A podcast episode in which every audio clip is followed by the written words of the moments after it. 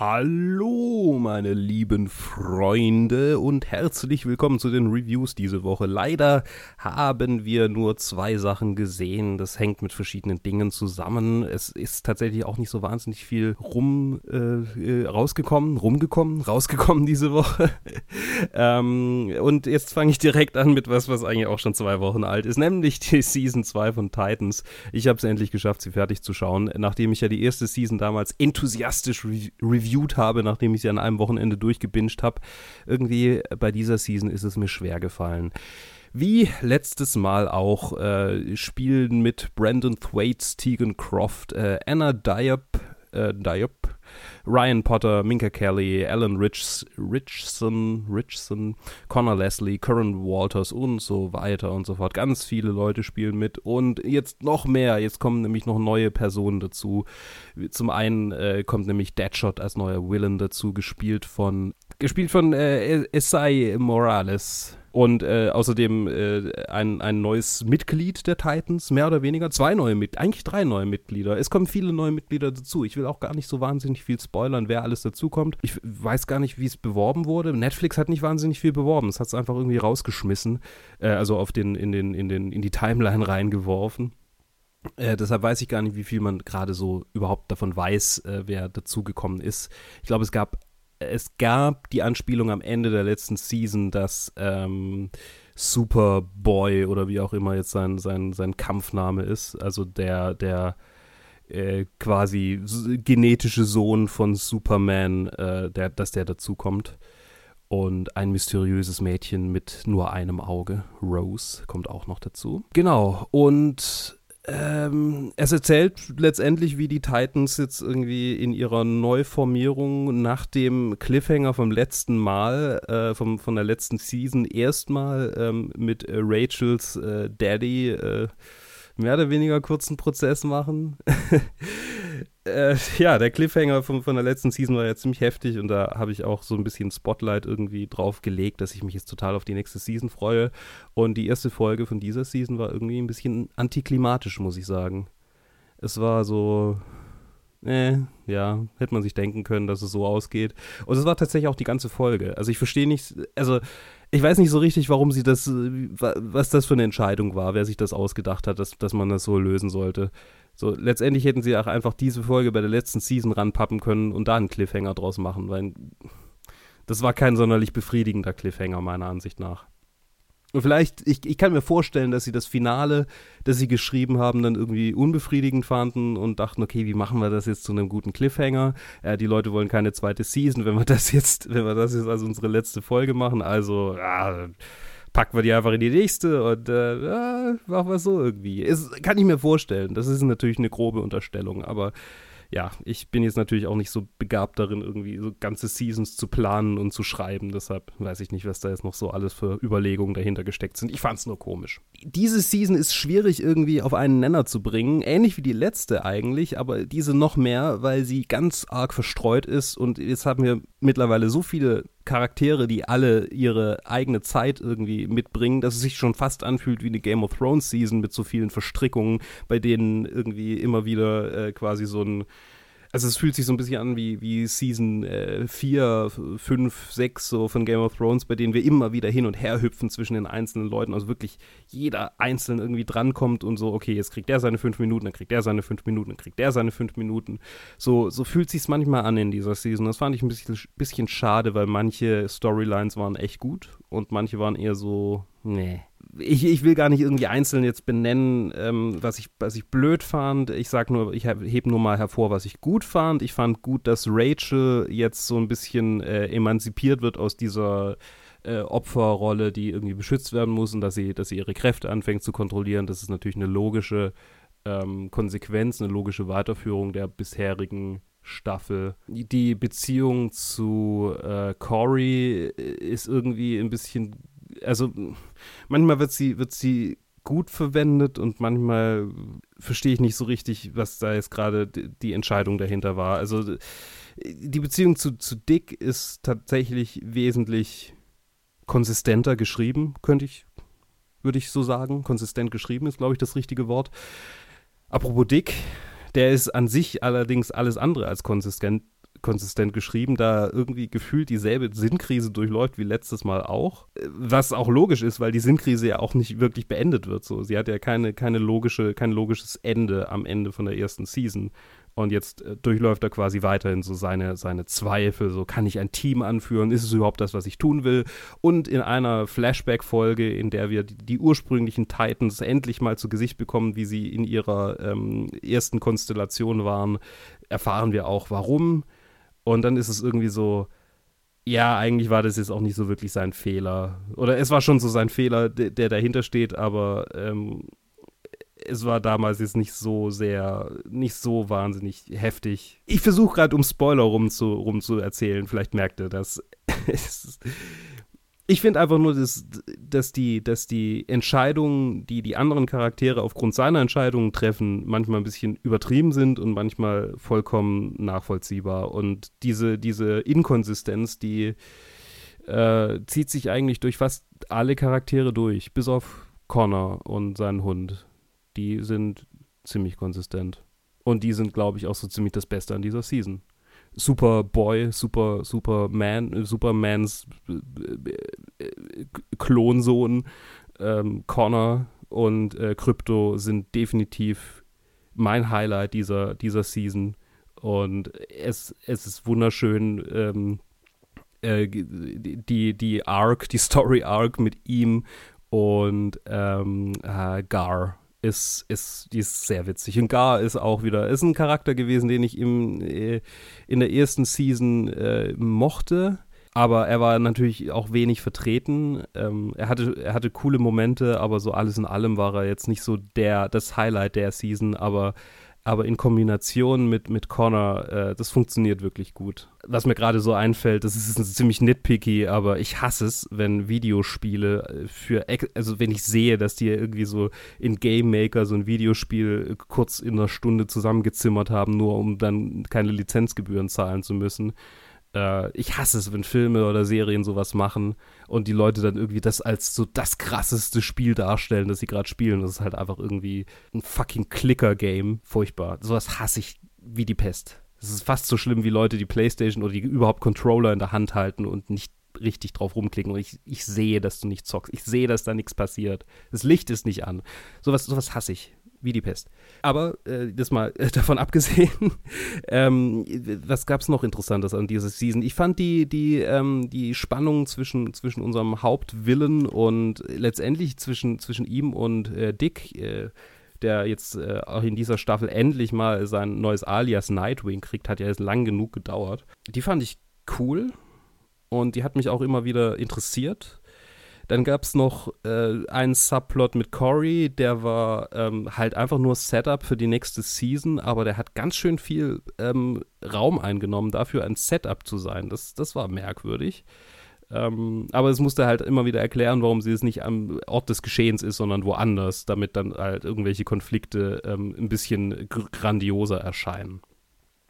Die Charakterisierung von ähm, Jason fand ich gewöhnungsbedürftig, aber schlüssig irgendwie. Und die Beziehung zu Rose ist interessant und, und irgendwie cool, weil, weil passt, es passt ganz gut. Da haben, sie, da haben sie sich ein bisschen Gedanken gemacht. Die, Beziehung zwischen Dawn und Hank ist äh, genauso dysfunktional, wie ich es irgendwie schon bei der ersten Staffel gedacht habe. So, das, das kann doch nicht gut gehen. Das ist zu schön, also nicht zu schön, aber es ist zu sehr, zu, zu, zu ähm, äh, durch die rosafarbene Brille hindurch gesehen, äh, als dass es irgendwie äh, realistisch sein könnte.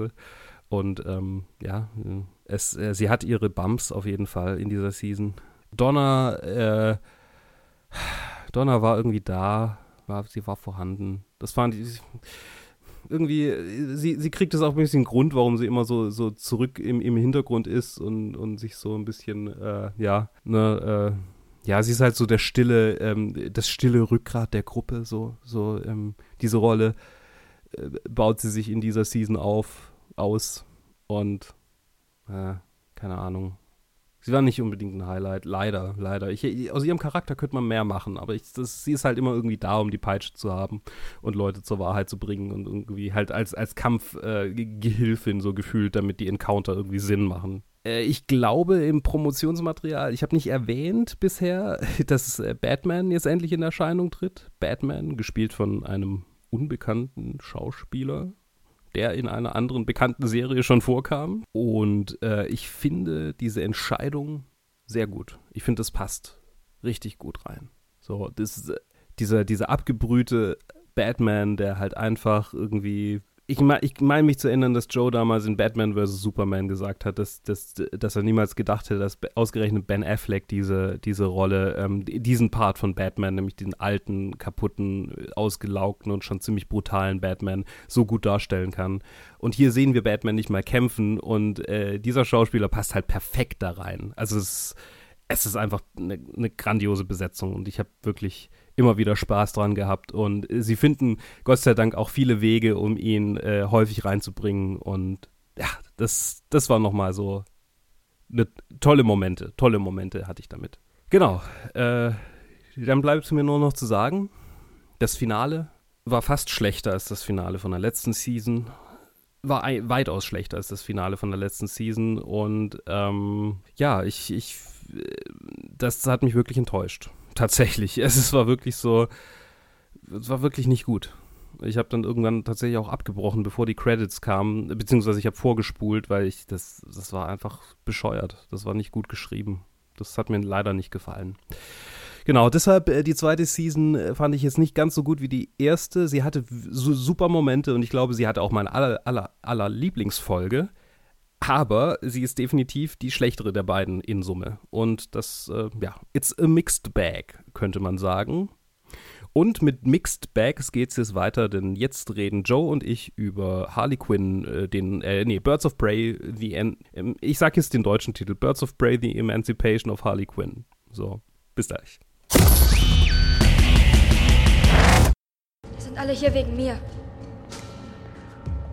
Oder nicht? Nein. Sind Sie nicht? Nein, sind Sie nicht.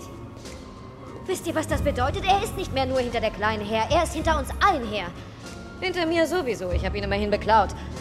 Du hast ihn verraten, du hast seinen besten Freund umgelegt. Und du bist zu dämlich und ermittelst gegen ihn. Wenn wir also nicht alle hier sehr unangenehme Tode erleiden und Roman in den Gedärmen der Kleinen rumfingern lassen wollen, müssen wir zusammenarbeiten. Und Hallöchen und äh, willkommen zum zweiten Review. Jetzt habe ich angefangen wie eine normale Episode, ja, aber es ist jetzt das zweite Review. Fühlt sich komisch an. ja. Äh, ich bin der Johannes. Ich bin. Mich habt ihr noch nicht gehört. Den Luke habt ihr erst bisher gehört. Ja, richtig. Hi Luke. Äh, hallo. hallo. Und wir reden über Birds of Prey. Ähm, And the Fantabulous Emancipation of the One Harley Quinn. Of One Harley Quinn? Richtig, of One Harley Quinn. Und ich habe jetzt gerade überlegt, ob der in Deutsch auch einen so einen langen Untertitel hat oder nicht, aber ich äh, bin zu faul, nachzuschauen. Das schaue ich doch mal nach, während du erzählst, wer in dem Film alles mitspielt. Cool. Äh, der Film ist unter der Regie von Kathy Yan und die hat davor einen, einen Indie-Film gemacht, wenn ich mich recht erinnere. Jetzt muss ich mal gerade schauen. Ja, genau äh, Dead Pigs äh, zwei, äh, 2018 hat mhm. also einen Indie-Film gemacht und wurde dann gleich in das Studiosystem gezogen von Margot Robbie höchstpersönlich, wenn ich das richtig verstehe. Denn die hat den Film ja äh, mitproduziert und ist ihr, ihr, ihr Baby sozusagen.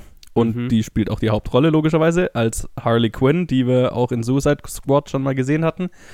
Und dann sind diesmal noch mit dabei Rosie Perez, Mary Elizabeth Winstead, Journey, Smollett Bell, Ewan McGregor, Ellie J. Basco, Ella J. Basco, Chris Messina und einige mehr. Und unter anderem Ali, äh, Ali Wong, die ich, äh, äh, von der ich sehr überrascht war, dass sie da plötzlich aufgetaucht ist. Ja, aber sie war nicht lang da.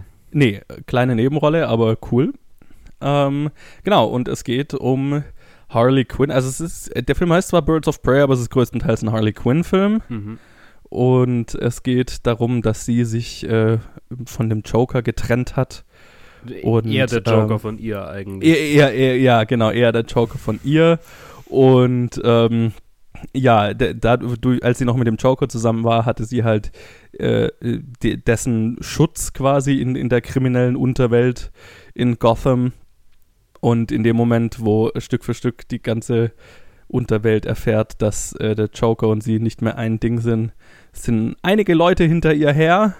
Äh, ganz voran äh, Ewan McGregors Black Mask. Äh, seinen richtigen Namen habe ich gerade vergessen. Und äh, der ist dann auch noch something. Siona, Sionia. Siona, Siona, ja, genau. Sionis, ähm, und der Entschuldigung, ist Sionis, so war's. Jetzt, sorry. sure. genau, und der ist auch gleichzeitig noch hinter einem Diamanten her, den, äh, äh, äh, äh, äh, wie heißt sie, Ella J. Bascos Cassandra Kane äh, gestohlen hat. Und ähm, ja, so laufen die sich dann alle, die ganzen Hauptcharaktere, die dann letztendlich die Birds of Prey bilden, Mhm. alle äh, äh, über den Weg, weil Genau. ja, deren Storylines alle ineinander verlaufen dann.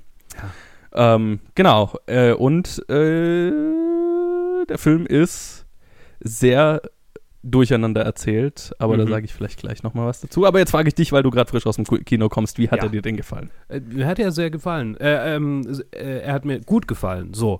Ähm, Ja, In Deutschland heißt er übrigens Emancipation of Harley Quinn. Ach also so, Birds of Prey, The em Emancipation, ohne die äh, Fantabulous. Und ah ja, okay. One.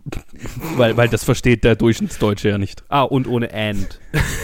Ah, mhm. schön. Ja. ähm, äh, ja, er hat mir, also, hm. Ich habe eine Weile gebraucht, um mit dem Film warm zu werden. Und als er dann Mhm. angefangen hat, ähm, so richtig Tempo aufzunehmen, hat er mir immer mehr gefallen. Ähm, die Charakterisierungen am Anfang fand ich teilweise gut gelungen und teilweise ein bisschen, äh, so ein bisschen Hit or Miss, eher Miss. ähm, also anfangs hat er sich für mich ein, ein wenig, ein wenig, ich will nicht sagen gezogen, aber ich habe gedacht, okay, wann kommt jetzt endlich die, die, ähm, äh, äh, äh, Baller-Satire. Äh, ja, die, Ah, ja, okay. die Satire, auf die ich hier warte. Weil Ja, ich meine, ne, das, das erwarte ich doch bei diesem Film.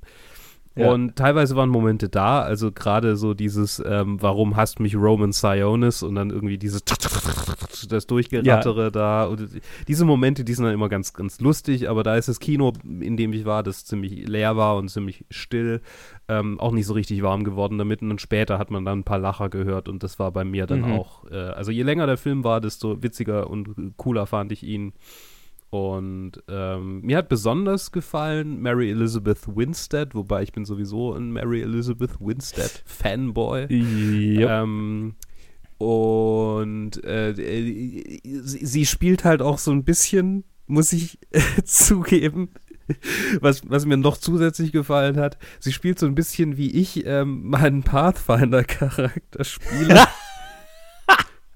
Nur ein bisschen, nicht, nicht komplett, aber so, so dieses Awkwarde und, und so mega badass sein wollen und dann auch mega badass sein, aber halt äh, dann Hey, quasi hey. in der Delivery total, total failen. Ja. So, das das mache ich natürlich absichtlich in meinem, und ihr Charakter macht es natürlich nicht absichtlich. Also ich meine, so Ja. quasi wir als Schauspieler machen es beide absichtlich. ja.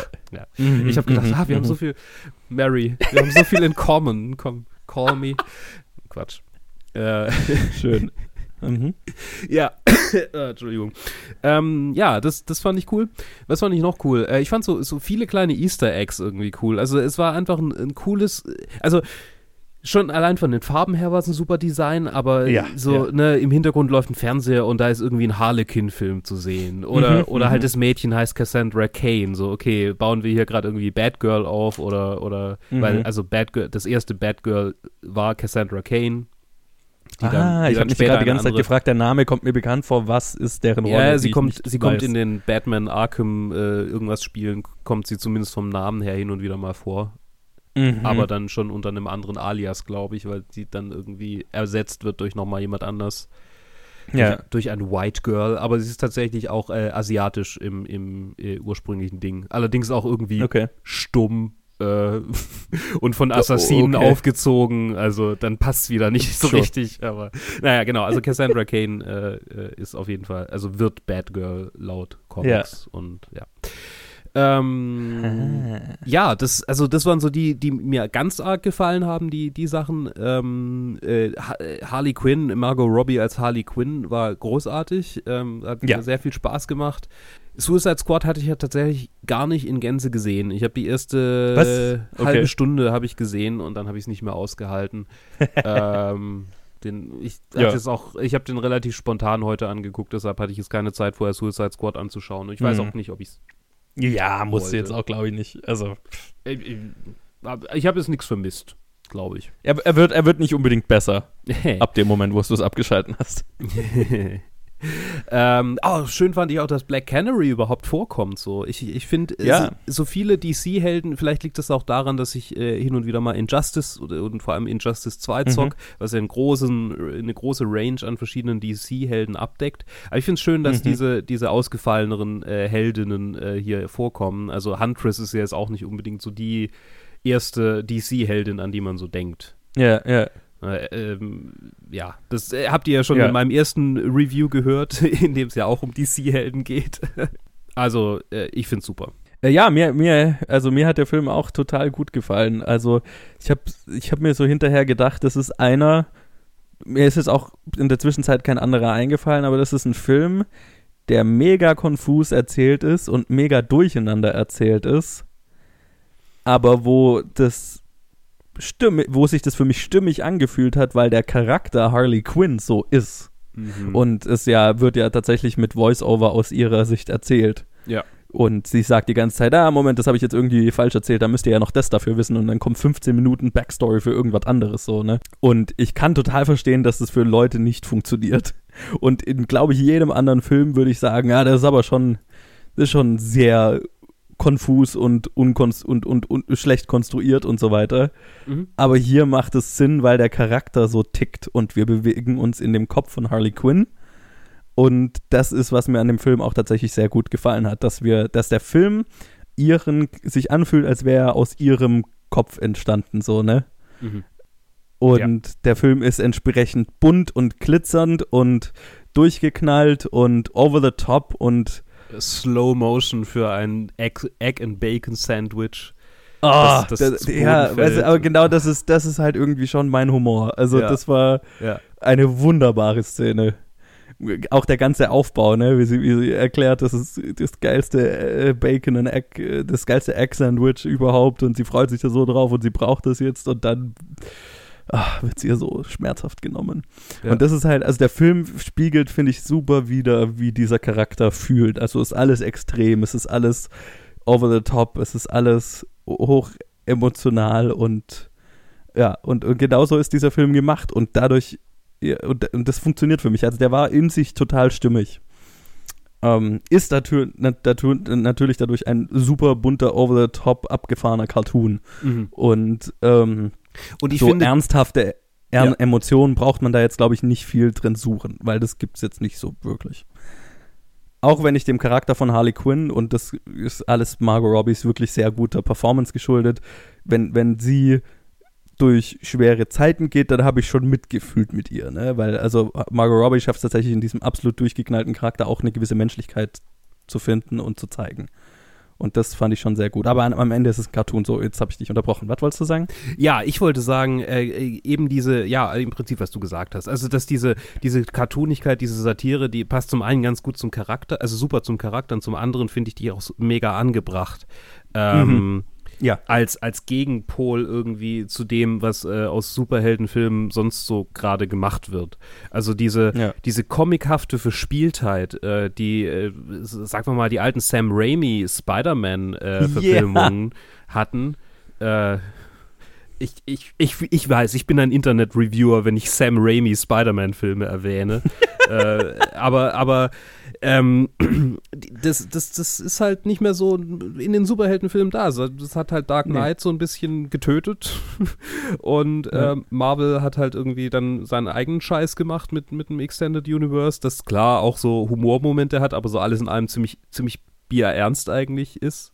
So von Ziemlich down Themen. to earth halt Ja, so, ne? ja. Also dieses versucht Und immer noch sehr hier habe real ich mich zu auch so ein paar Mal dabei ertappt, wie ich dachte, das ist aber unrealistisch, wie sie da in die Polizeiwache eindringt. Ne, Nein, aber das, Ja. das ist halt, das ist halt eigentlich ein Comic, eine Comic-Verfilmung. So sind Ja, Comic-Verfilmungen. So waren die doch mal.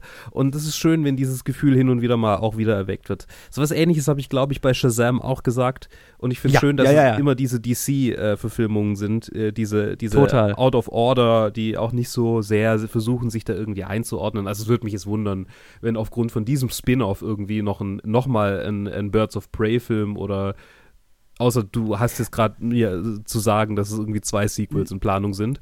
Also ich, ich also ich, ich, nee, nicht, dass ich wüsste, aber das äh, hängt jetzt, glaube ich, einfach sehr stark mit dem Boxoffice zu, da vom Boxoffice ab, was dieser Film einspielen wird, weil der Film fühlt sich schon, also ist jetzt, ich habe ja gesagt, es ist mein Harley Quinn-Film als ein Birds of Prey-Film, mhm. oh, weil die Birds of Prey ja tatsächlich erst wirklich in, am Ende des Films im dritten Akt zusammenfinden und dadurch fühlt es sich auch so an, als wäre es halt ein Aufbau eines neuen Teams äh, von dem man in Zukunft auch noch mehr sehen könnte. Ich verstehe, was du meinst. Ähm, ähm, es ist, glaube ich, jetzt ja. nichts konkret in Planung, aber ich wäre nicht abgeneigt.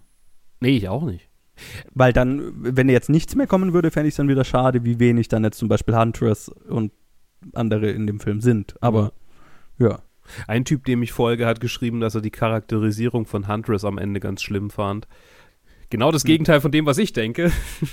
Ja, hat, hat für mich funktioniert. Also ich, ich mochte die Charaktere, also das ist, was dem Film halt Spaß gemacht hat, die ja. Charaktere und das ist halt, also auch Ewan McGregor, der halt so ein Over-the-Top-Cartoon-Villain oh, oh, ist, ja. aber er hat halt so viel Spaß damit. Ja, ja. Und das überträgt sich, finde ich, total auf den Zuschauer. Also. Ah, super.